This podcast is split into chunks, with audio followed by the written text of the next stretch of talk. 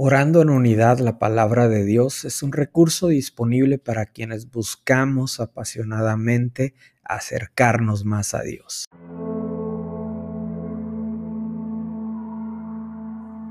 Primera de Corintios 10:12 Así que el que piensa estar firme, mire que no caiga. Uno de mis versículos favoritos en la carta a los Corintios.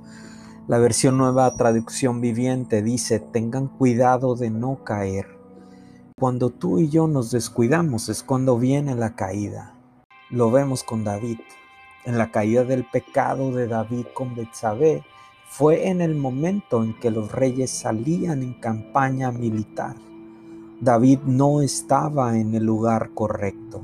David estaba desenfocado. Quizá en ese momento por un segundo pensó estar firme y dijo para sí mismo, no tengo que ir a la guerra. Quizá haya momentos que pensamos, no tengo que buscar a Dios.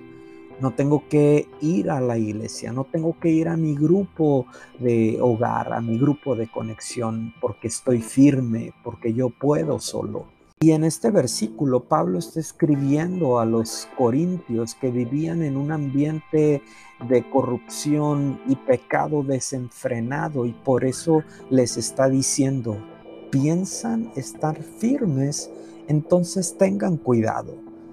¿En qué áreas de tu vida debes cuidarte?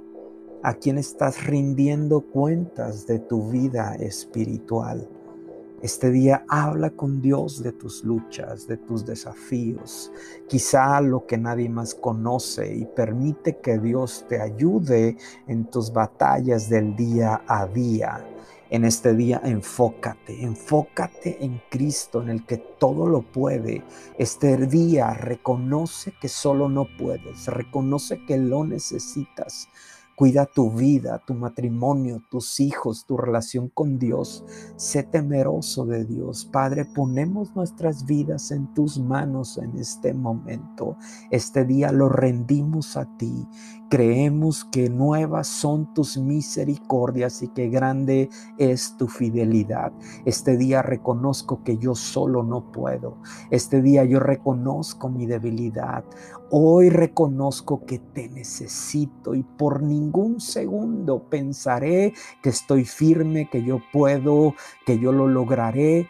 Padre, por el contrario, este día reconoceré lo mucho que te necesito en mi día, lo mucho que necesito de ti, de tu sabiduría lo mucho que necesito de tu dirección. Padre, yo no dirijo mi vida solo, yo dirijo mi vida porque tu Espíritu Santo está dirigiendo mi vida. Dirige mis pasos, dirige a donde yo voy todo lo que yo soy, Padre.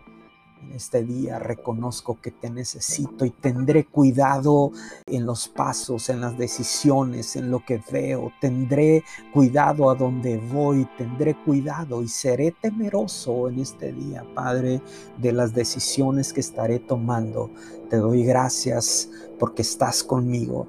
Te doy gracias porque en ti soy fuerte. Te doy gracias porque en ti todo lo puedo. Te doy gracias porque en ti soy más que vencedor.